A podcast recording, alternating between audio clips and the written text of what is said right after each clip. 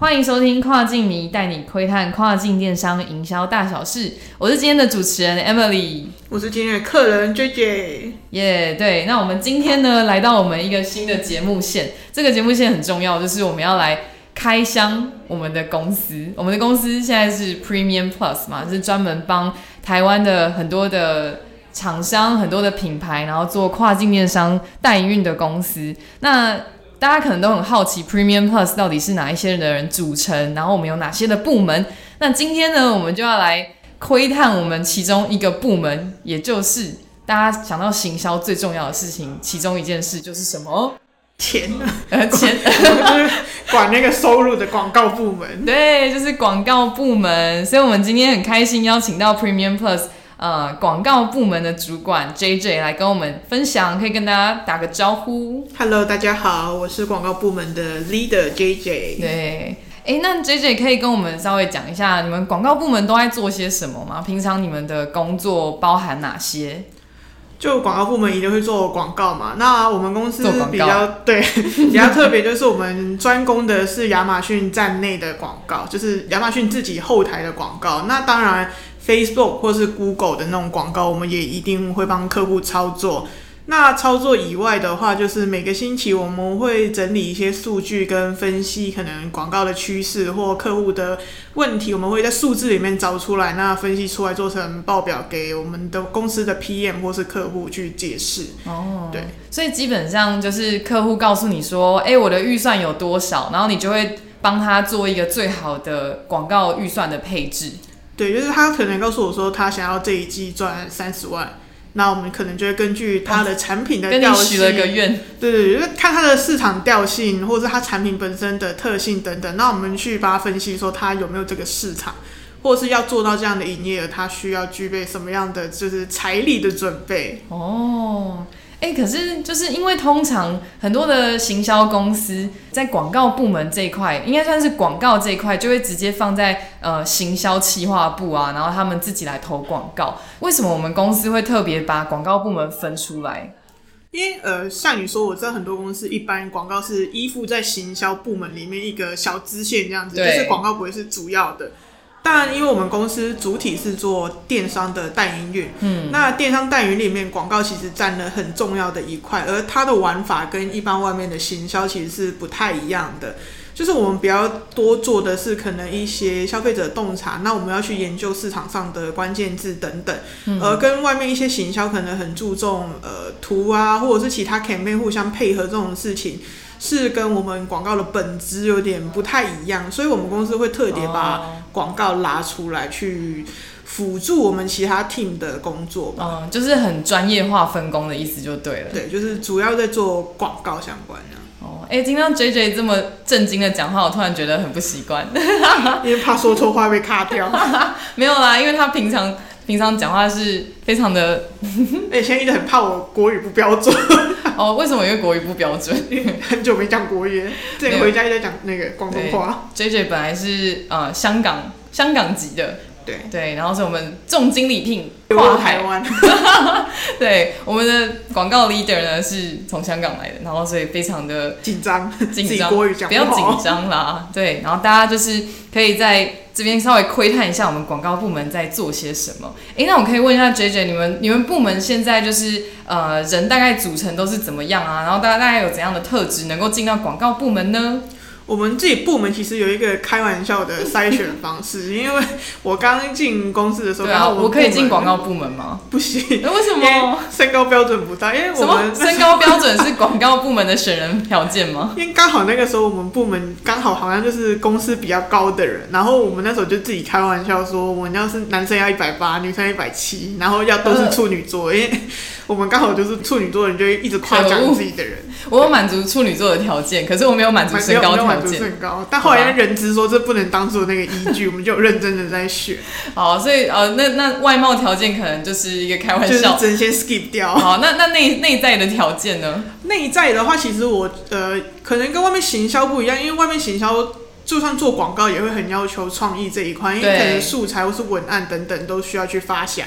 但因为我们公司创意这一块或是视觉呈现这一块是由 Emily 的 VM team 去负责。对，那所以呃，刚刚前面有讲到，我们工作比较像是在做规划，在做分析。所以其实我自己现在真人的话，其实很要求的是一个是逻辑的部分，然后很有逻辑，对，就是讲话不能丢三落四。对，因为你不能客户问你说为什么你这个礼拜表现比较差，然后你没有任何依据就去跟他说哦，我觉得，然后你可能说你觉得世道不好，你觉得景气不好，但这种东西其实应该是要有一个依据。一拜拜，所以做不好。对，因为你你这样讲的话，那客户干脆去拜拜就好，也不用找你来帮他操作。哦，所以你要能够拿出数据来当你的证据，然后说话能够非常的有逻辑，是你们很重要的一个特质。对，我觉得。要对数字很有感觉，就你不能看到这数字里没有它高或低，就是觉得嗯好，就是一个数字。所以你们很希望能够是会解读数字的人，这样对。因为像我们自己在做，有时候可能一些比较新的领域的时候，那什么什么数字或者什么样的条件会影响？可能最简单就是收入好了，那其实我们背后可能就要去运算一些说哦，会不会其实是点击率或是。呃，其他的曝光等等影响其实是最大的哦，能够看到很多的 insight。对对，我觉得我们公司的广告部门，然后跟就是行销这一块的区分，其实分得非常的细。像呃，很多人说其他的公司广告部门可能要很有创意啊，连内容都要自己想。可是我们公司算是广告部门非常专注在数据的解读，然后还有策略的分析，可以怎么去投放。在内容跟视觉的部分呢，就交由我们的 team 叫 visual marketing。所以之后有机会也可以再跟大家持续的开箱我们的部门 visual marketing 在做些什么。嗯，好，哎，那 J J 可以跟我们分享一下你们广告部门有没有在投放广告的过程中啊，或是执行专案的过程中发生一些有趣的事情？其实蛮多的，但有一件我印象很深刻，是因为像呃广告，其实一来是除了冲营业额之外，其实对亚马逊来说，广告也是另外一个让系统，就是亚马逊自己的演算系统去知道你的产品是跟哪些字，就是关键字，或是跟什么产品是有相关的。那像是如果你卖枕头，因为你广告的关键字会一直打像枕头啊，或是呃，for 男生女生用，哦，就把镜头显示出来。对，就是你会把你的用途情境那些都是用广告去让系统知道说你跟这些东西是有连接的。嗯。所以呃，我们平常广告就是会很注重我们的产品是用哪些字打出去。嗯。但那时候我们有一个客户接进来，它是一个好像智能眼罩还是什么样的东西，那因为它的材质是细胶的，然后它会发热。然后又会震动，然后那些字组起来之后，我们的产品好像竞品变成 被系统归在情趣用品。Oh my god！跟那边东西好像都是八十七八的像，那我们只能用来当眼罩，就按摩眼罩。然后它的竞品是情趣用品。对，然后就后来就好像看到呃产品的类别直接被归在情趣用品，然后我们下面眼罩的所有竞品也都是那一类的东西。就是都都是会震动、会发热，然后也都是细胶做的，然后客户就有点紧张。然后后来我们呃，就是有请同事去跟亚马逊那边，就是呃做那些 help center 的处理。然后我们广告也有想办法去打一些打回眼罩方面的关键字，去让系统辨别说我们不是能我们在晚上带来的是安宁跟不不是刺激，在晚上带来的不是别的感受，对对对，就是舒适而已。舒适好像起来也不对，对。好像很容易往那个方向去想哎，就是怪怪的。但对，这是应该是我们最有趣的一次产品。嗯，对，你知道发现就是呃，AI 人工智慧虽然很聪明啦，可是真的输入一些字之后，好像人工智慧还是会有一些判断上的错误，这是你们需要存在的原因了。聪明过头了，对，它太聪明了。不过这样想一想，好像也真的蛮有关联的。因为你如果看关键字，它就是细胶发热，然后震动，然后你就嗯，好像怪怪的。对对，还好你们有发现这件事，不然到时候他的竞品就是，哎，就是发现他是它被归类在奇怪的奇怪的奇怪的 category 这样子，好好笑哦，也是一个异军突起。嗯，没错。哎，那最后可不可以就是呃，J J 也跟大家稍微讲一下，你们的部门之后可能会有什么样子的升级啊，或是发展？大家可以怎么样期待你们的部门怎样的表现啊之类的？我们今年其实在做两个比较新的。呃，改动。那一个是我想要引进呃自动化的系统，因为一般来说，Google 的话自己其实就有这这个东西，就是你可以自己去设定规则，可能 CPC 就是那个每次点击成本或是点击率，任何的这种数据有任何的改变，那它可以系统自动去帮你侦测，然后去做相对应的改变。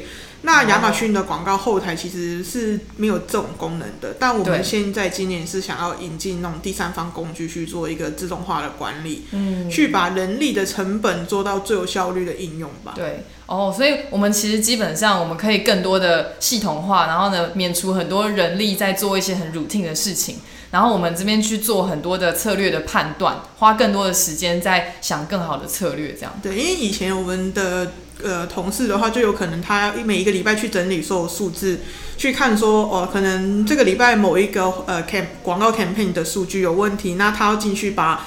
他那个 campaign 里面相关的数字都调整一遍，那这件事情其实很简单，但做起来其实很费工，那他们可能就要花半个小时到一小时级费时间。或，更久，因为以前我自己手上就有一个手机壳的品牌，然后他们呃，像手机壳就是那个型号分非常多，它可能光 iPhone 就是十二、十二 Pro、十二 Pro Max，它其实都要分不同的 campaign。那我可能只是要帮他们每一个 campaign 去做一个调整，然后我就花了两三个小时。Oh my god！对，但其实那个事情是很简单的，但你说为了这件事情去请一个工读生就更不划算。那我们今年就其中一件事情就是做自动化。嗯那第二个事情的话，是我自己最近希望引进那个 business intelligence，就是、嗯呃那个 BI 的部分。，BI 报表，对，因为呃，我刚刚一最一开始有说，我们其实做最多就是分析报表的部分。那其实很多公司可能他们并没有非常了解数据的部分。那对数字有感觉的人，其实我觉得真的不一定那么多。然后或者是他没有做这个行业，他不了解这个数字代表的意义是什么。嗯那其实这些东西如果可以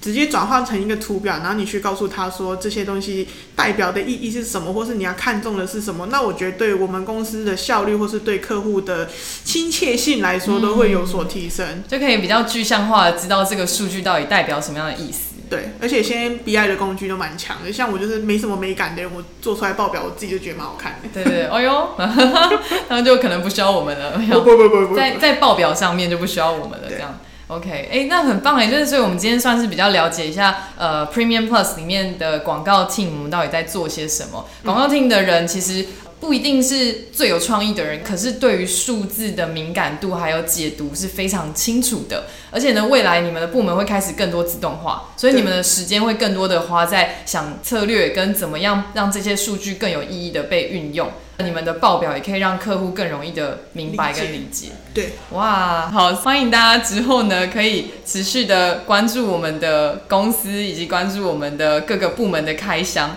那如果呢，你也是能够像这样子，你知道见微知著，观察入微，看到数据里面的相关的意思的解读的话，也欢迎来加入我们 Premium Plus 的广告部门。那如果你身高超过一百八的男性，一一百七的女性，然后是170处女座的，我们就加分。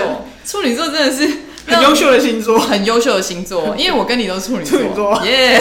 我们会垄断公司那个主管者。对对对对，处女座真的是优秀，所以呢，也欢迎大家可以上一零四或是上相关的网站，然后找到，如果你很优秀的话，可以一起来加入我们的团队。嗯嗯，非常欢迎新血的加入。耶、好，那就欢迎大家可以持续锁定我们的节目。那我们之后还会持续的为大家开箱我们其他的部门。呃，谢谢大家可以持续的订阅我们。那我们就下次见喽，拜拜。拜拜。